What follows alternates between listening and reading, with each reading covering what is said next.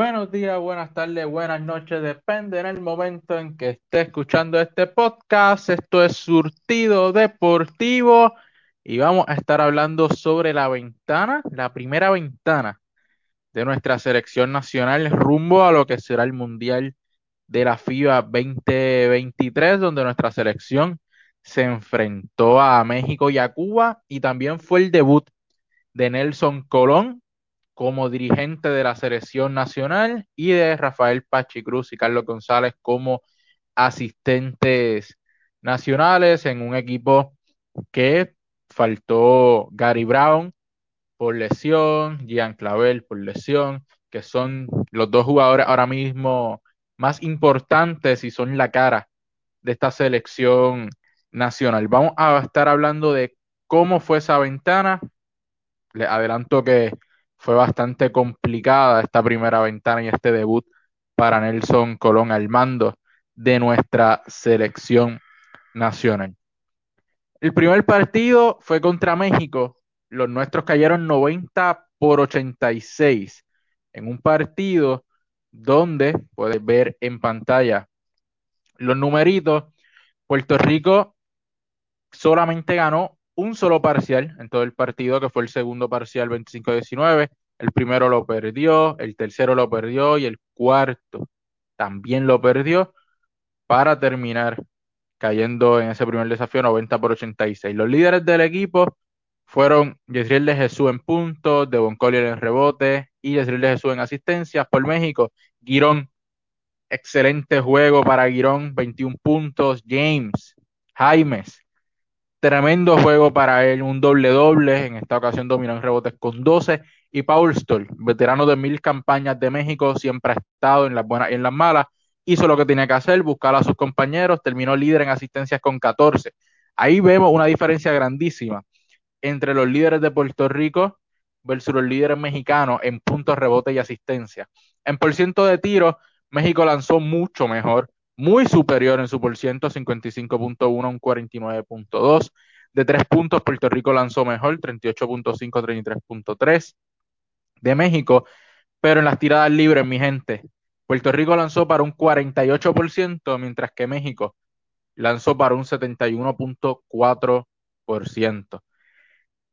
Este por ciento de tiros libres y el por ciento de campo son las razones por las que Puerto Rico perdió ese partido. Además de eso, México realizó 32 asistencias, Puerto Rico solamente 21. México pasó muy bien el balón hasta conseguir a su compañero lo más solo posible, mientras que Puerto Rico se quedó nueve asistencias por debajo de lo que ellos pudieron hacer. En el total de rebotes, Puerto Rico dominó por cuatro rebotes, pero curiosamente, aunque Puerto Rico domina los rebotes, los puntos en la pintura los domina México, 52 por, por 42. Es impresionante cómo aún Puerto Rico dominando el total de rebote es México quien controló la pintura en cuanto a ofensiva se refiere. También nos dominaron en puntos de transición, 13 a 9 en los fast break con el rompimiento rápido.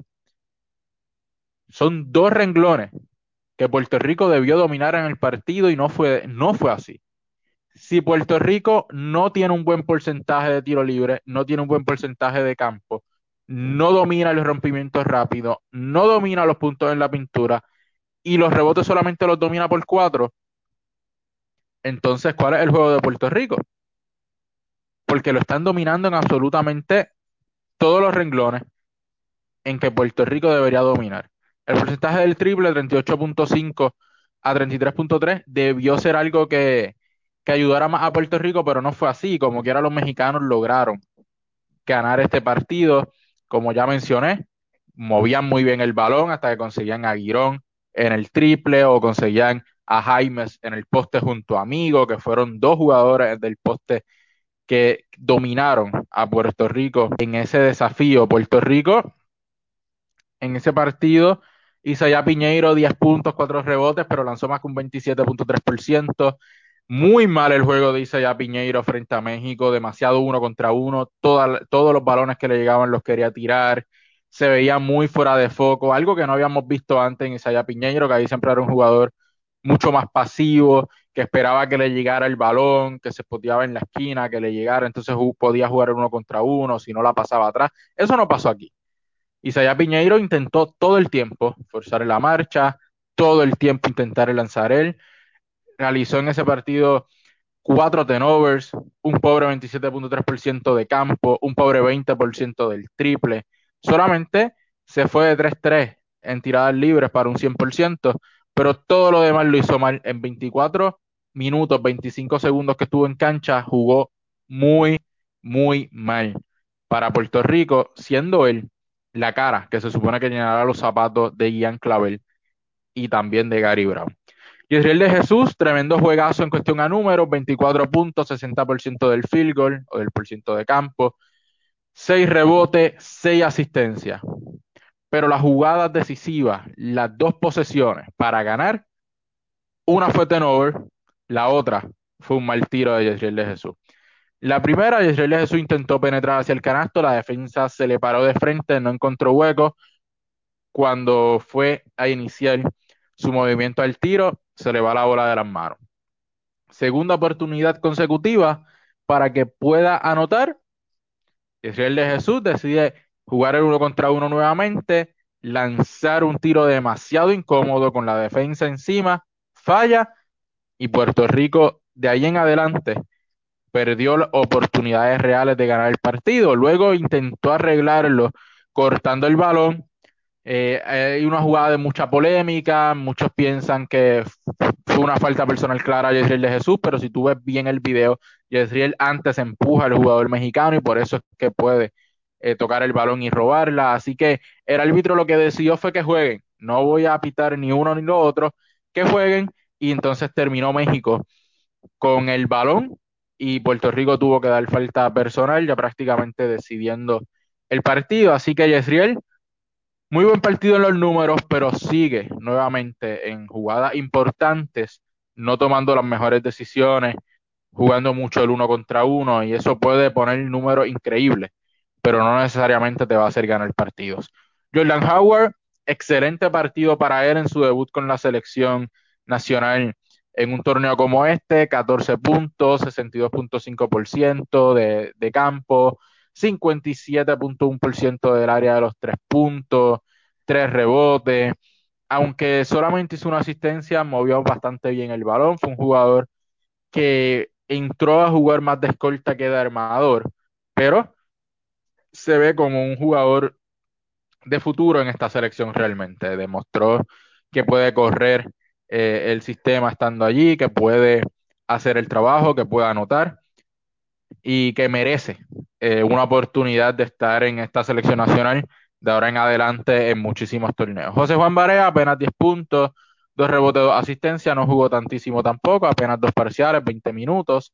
Devon Collier, dueño y señor de las tablas por Puerto Rico. En ese primer partido, Collier consiguió 10 puntos, lanzó para un 71%, 7 rebotes, 5 asistencias.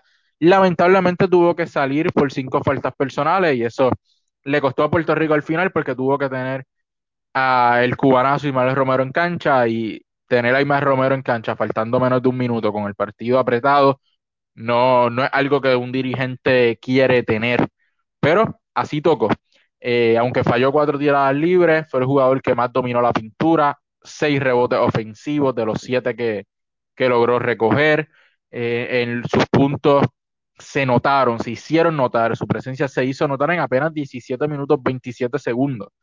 Fue un jugador que todo el mundo va a recordar porque el impacto que tuvo en el juego, a pesar de sus números, fue bastante grande. Emanuel Andújar en 22 minutos no consiguió puntos. Isaac Sosa, tres puntos en cinco minutos, lanzó tres veces y rapidito fue para el banco, solamente anotó una. Y Manuel Romero, un juego promedio aceptable, pero falló las tiradas libres importantes, lanzó para un 14% en las tiradas libres, malísimo ese por ciento, hace que Puerto Rico eh, baje mucho ese por ciento de tiradas libres en este partido. Anotó nueve puntos, recogió seis rebotes, dos de ellos ofensivos y realizó tres asistencias.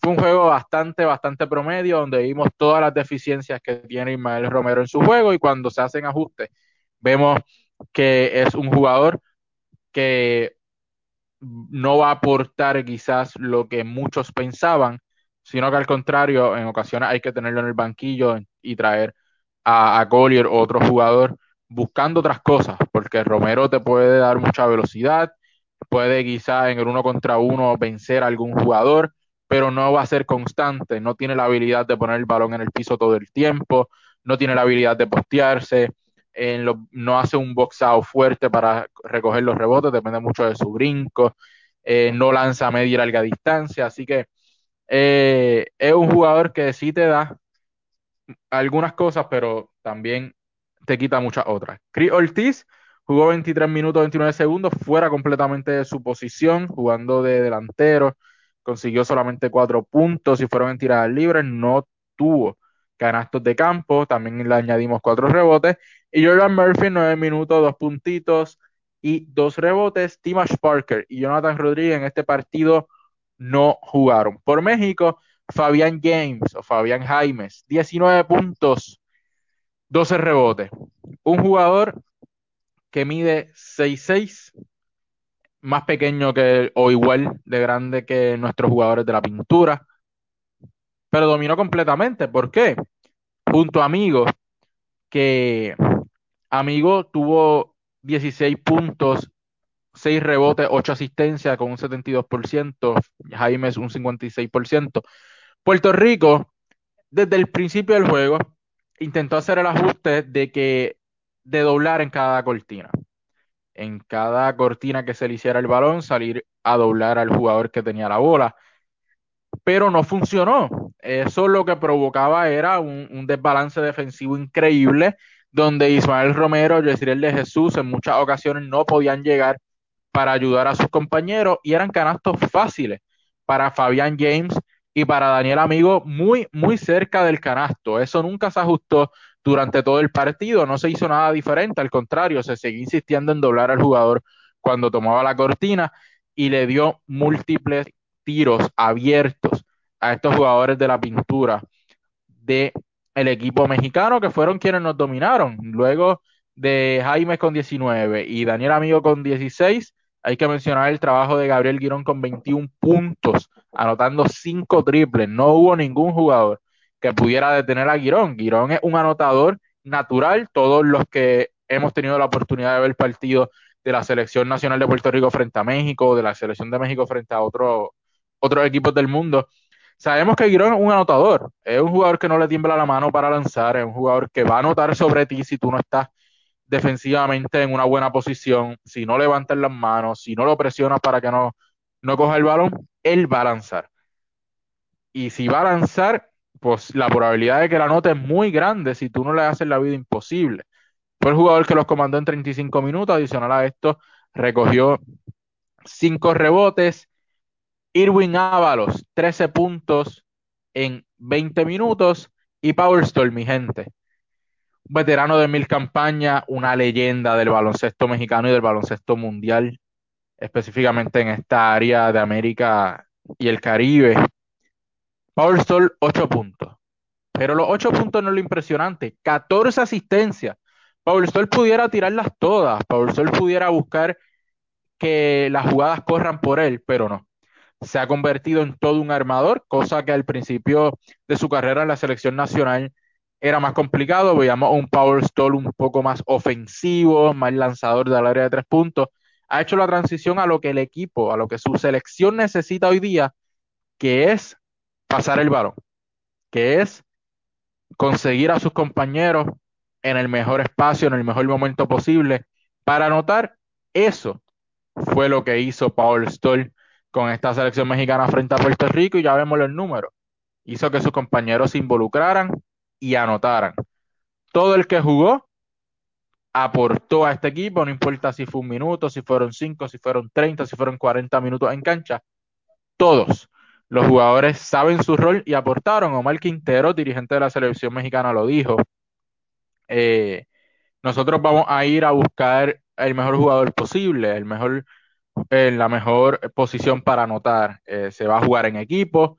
Y eso fue lo que hicieron. Jugaron en equipo y esperaban que eso pudieran también hacerlo frente a Estados Unidos en su segundo partido. En este primer partido, como ya mencioné, derrotan a Puerto Rico. Destellos de cosas buenas de Puerto Rico, que es lo que nos importa a todos. Jordan Murphy. Jordan Murphy, Jordan Howard, dos jugadores a mirar eh, de cara al futuro. En este partido Murphy no las tuvo todas consigo, pero cuando estuvo en cancha hizo lo propio. Y Howard, sin duda alguna, demostró que puede estar aquí. Son los dos jugadores que yo pudiera sacar. De Von Collier todos sabemos lo que puede hacer. Y Ismael Romero, pues esperamos mucho más de él. Vamos a ver entonces qué fue lo que sucedió en el segundo partido frente a Cuba, donde Puerto Rico derrota a Cuba 69 por 60 en esta estadística. Podemos ver lo difícil que se le hizo a Puerto Rico derrotar a los cubanos. Ese primer parcial fue un parcial que le dio la ventaja a Cuba hasta finalizando el tercer parcial.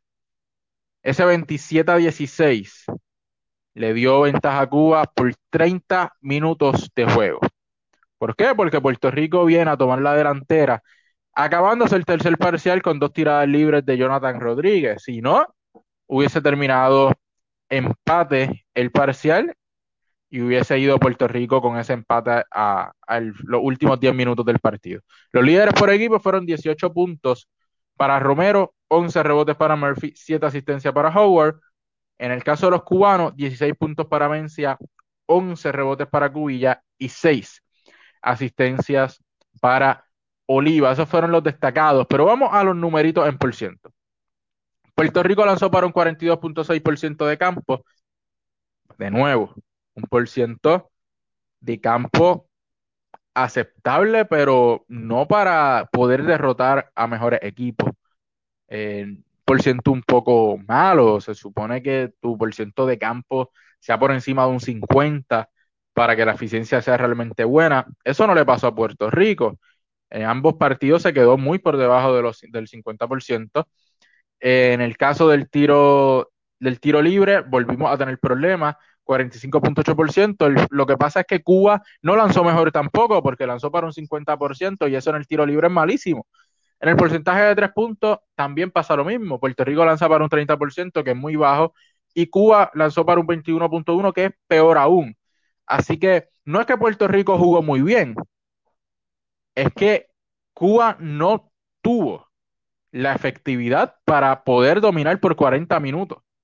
Así que Puerto Rico al final, obviamente el equipo con más talento en su plantilla, con más profundidad, iba a dominar. Y eso fue lo que pasó.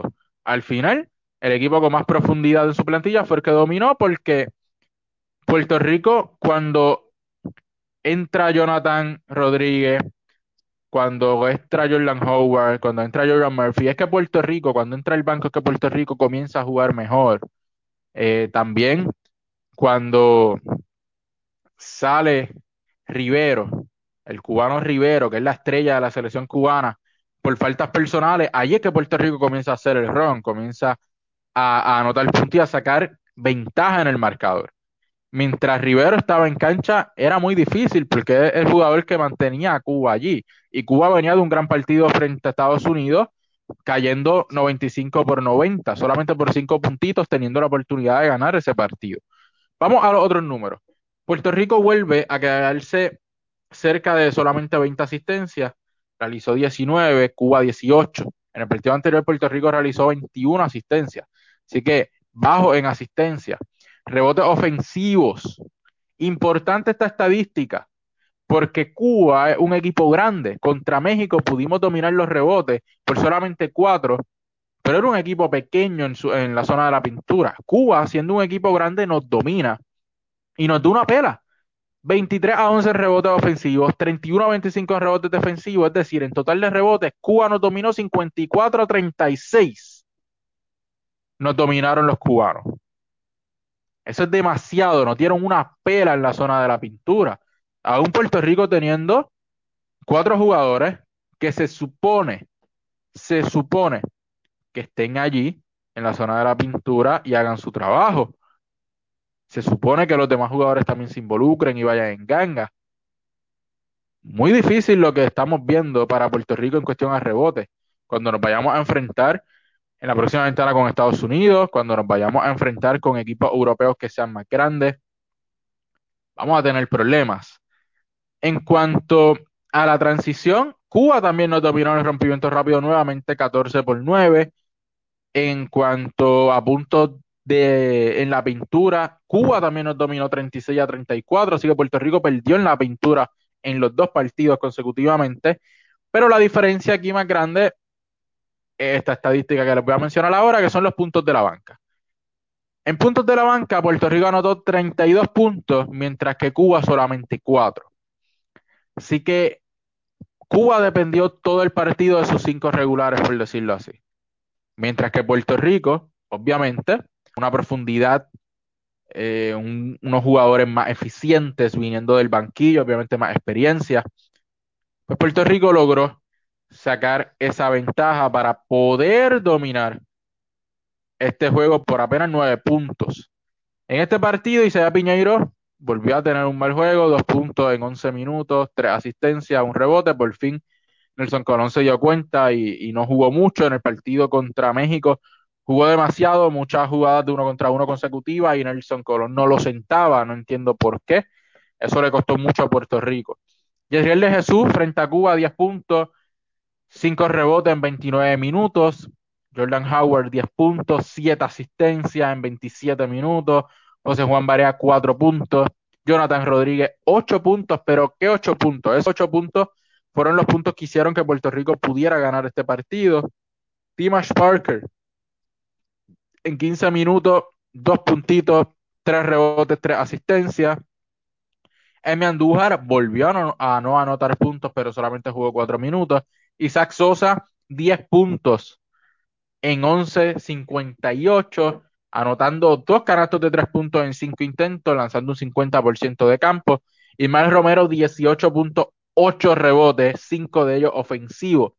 En este partido, Imar Romero sí hizo algo de su trabajo, pero a quien hay que darle el crédito en la zona de la pintura, a Jordan Murphy, quien consiguió 11 rebotes para Puerto Rico. Solamente dos puntos, pero 11 rebotes. Otro que aportó fue Ortiz con tres puntos, un canasto en cuatro intentos. Esto fue lo que hizo que Puerto Rico dominara el hecho de que Isaac Sosa anotó, de que Jordan Howard anotó, de que Jonathan Rodríguez tuvo puntos importantes.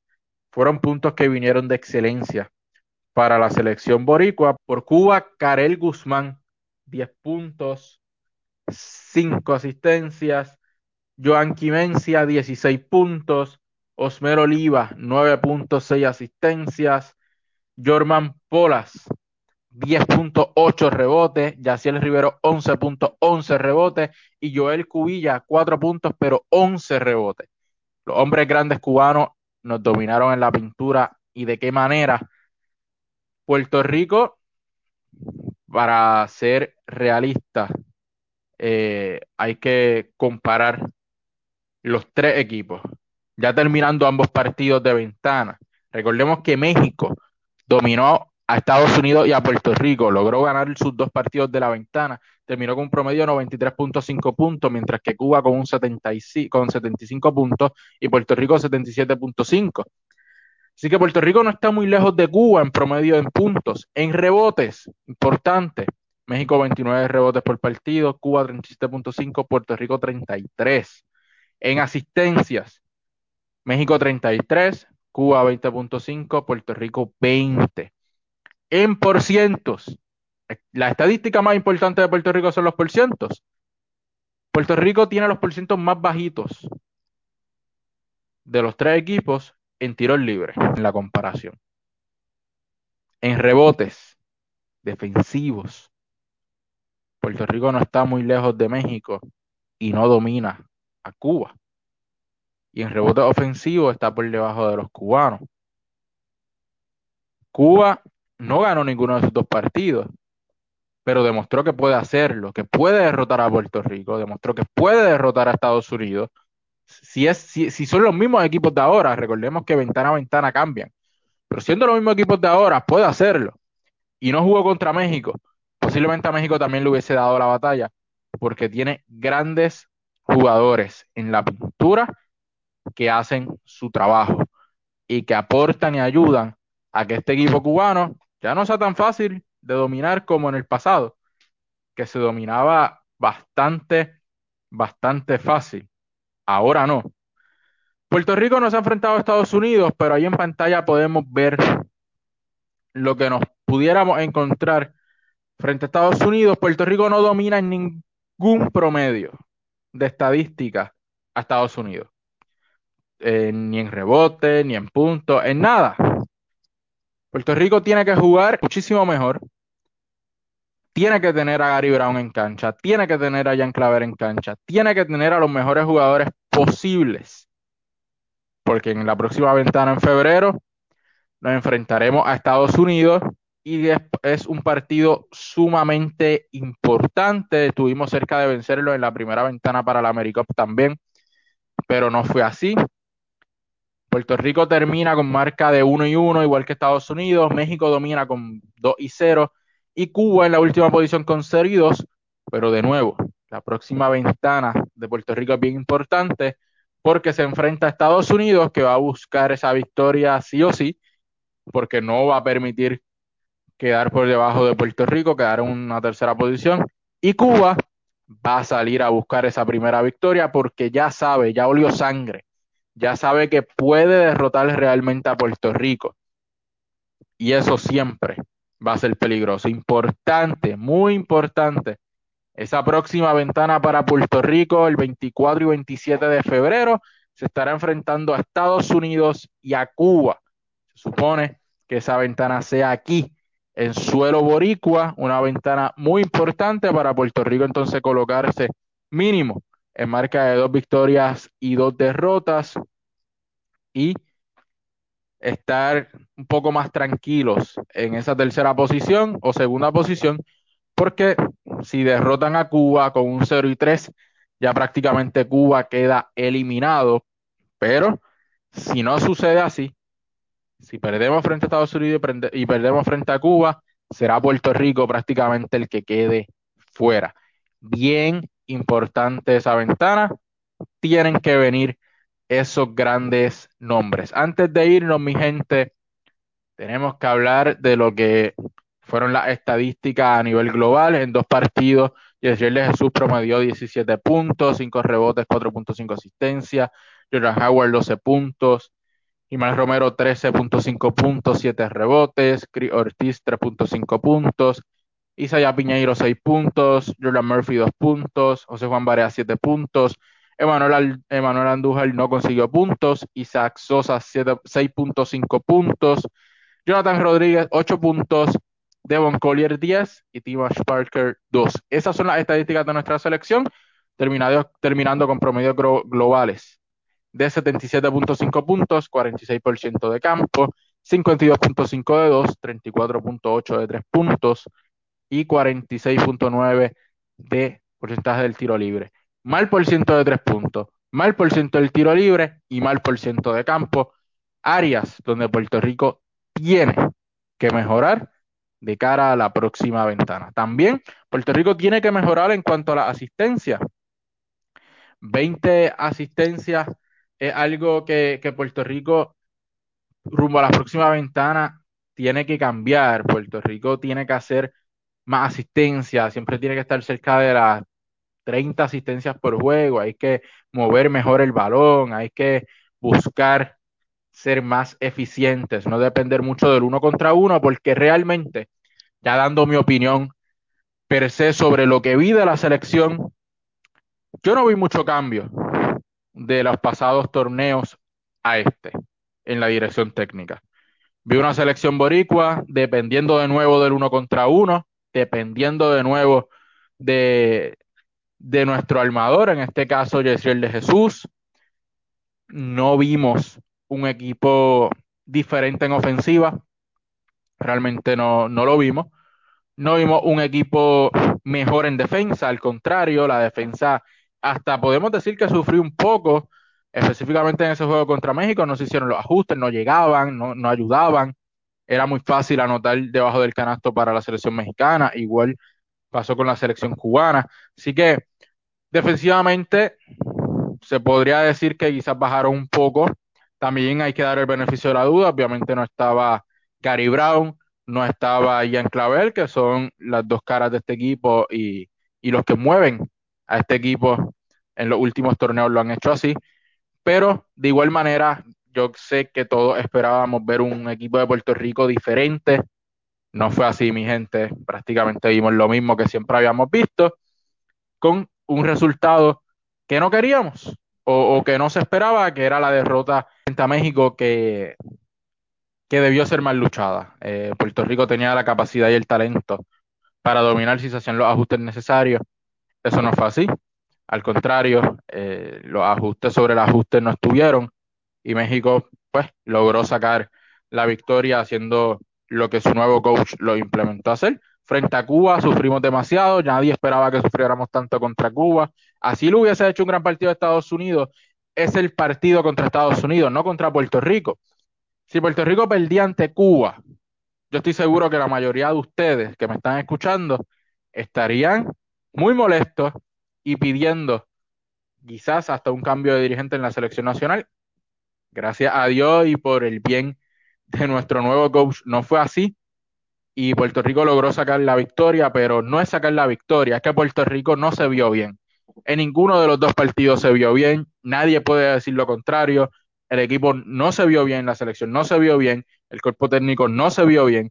No hay nada de esto, de esta primera ventana que uno pueda realmente destacar, a, excepción de poder ver a Jordan Howard y a Jordan Murphy en la selección nacional, que son dos jugadores de cara al futuro. Y Israel de Jesús, como ya mencioné, muy buen jugador, muy buenos números, pero en la, en a la hora de tomar decisiones, pues falló de nuevamente en esta ventana como lo ha hecho en el baloncesto superior nacional en el pasado. En la pintura solamente vi que necesitamos a George Gondit si clasificamos al Mundial, porque contra equipos europeos no podemos tener a Ismael Romero como nuestro centro regular, porque es un jugador que tiene muchísimas deficiencias defensivas que en FIBA siempre le van a sacar provecho las otras selecciones. Con un jugador como Gondit, pues podíamos marchar mejor contra, contra esos equipos y quizás eh, tener a un Arnaldo Toro en alguna próxima ventana para ver cómo se desenvuelve a nivel FIBA debe de ser una opción para nuestra selección. Lo importante, esta ventana en febrero, luego en verano, de ganar aquí por lo menos un partido en febrero. En verano es la ventana importante donde se cierra esta primera etapa y Puerto Rico necesitaría ganar esos dos partidos, especialmente el partido frente a México, que se va como líder de grupo y poniendo el pie al frente para la clasificación a lo que será el próximo mundial. Yo confío en que vendrán los ajustes.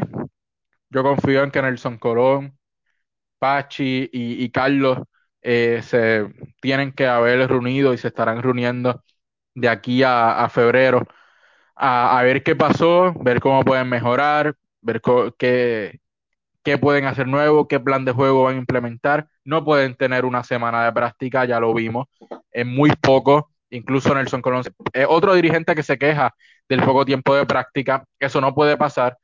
Aquí, mientras haya el tiempo, tienen que venir la mayor cantidad de jugadores posible a practicar más de una semana. Con una semana, un nuevo coach no puede implementar su estilo de juego completamente y los jugadores no se pueden adaptar, así que vamos a dar el beneficio de la duda. Lo cierto, y vuelvo y repito, es que diferencias, diferencias no vimos en esta ventana. Eso no lo vimos aquí. Puerto Rico quedó octavo en puntos por partido. Por encima de él quedó Brasil, Uruguay, Argentina, Estados Unidos, México, República Dominicana y Canadá, que fue el que más puntos anotó en esta ventana con 114 puntos en por ciento de campo, Puerto Rico quedó octavo también, con Uruguay, Dominicana, Brasil, Argentina, México, Estados Unidos y Canadá. Por encima de estos, en porcentaje de tres puntos, Puerto Rico quedó sexto en porcentaje de tres puntos, con Dominicana, Estados Unidos, Uruguay, México y Canadá. Por encima, en por ciento de tiros libres, Puerto Rico quedó último en porcentaje de tiradas libres, por encima de él, todos y cada una de las selecciones, ninguna lanzó por debajo de los 50 puntos, de los 50, ninguna lanzó por debajo del 50%, solamente la selección boricua lanzó por debajo de ese por ciento, lanzando un 46.9. En rebotes, Puerto Rico quedó octavo con las mismas selecciones antes mencionadas por encima de él. En asistencia quedó noveno con Cuba, Bahamas, Argentina, Dominicana, Brasil, Estados Unidos, Canadá y México por encima, México siendo el país que más asistencias hizo por partido. En tenovers, Puerto Rico quedó en la posición número 11 y en eficiencia, Puerto Rico quedó en la posición número 9 con Venezuela, Uruguay, Brasil, Estados Unidos, Argentina, México, República Dominicana y Canadá por encima de estos de nuestra selección en cuanto a eficiencia se requiere. Mi gente, hasta aquí lo que es un poquito de análisis, estadísticas y mi opinión de nuestra selección nacional. Sabemos ese, esa ventana que están viendo en pantalla, esos dos partidos muy importantes para nuestra selección. Vamos a ver qué sucede, qué jugadores llegan nuevos, qué otros salen, cómo va a ser nuestra selección para febrero, cuánto mejora o si siguen en la misma.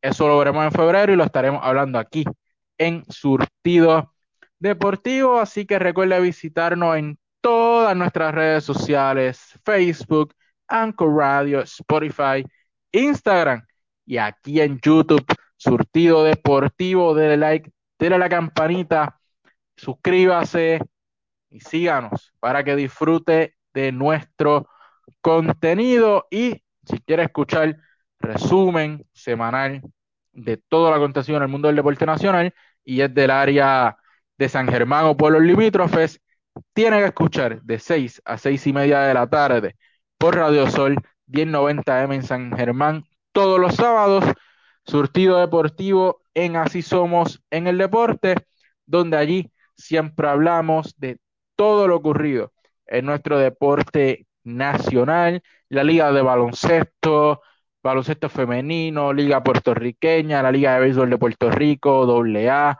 nuestros boricuas en las ligas mayores, nuestros boricuas en el exterior en diferentes disciplinas, tenis de mesa, tenis, voleibol, nuestra liga de fútbol, entre otras cosas, allí va a conseguir lo más importante en el mundo del deporte nacional que sucedió durante la semana, de nuevo, de 6 a 6 y media por Radio Sol, Radio Sol 1090 AM. Y si no, síguenos aquí, como ya mencioné, en YouTube. Dele like, dele a la campanita, suscríbase, que venimos con mucho contenido. Esto fue Surtido Deportivo. Nos vemos en la próxima.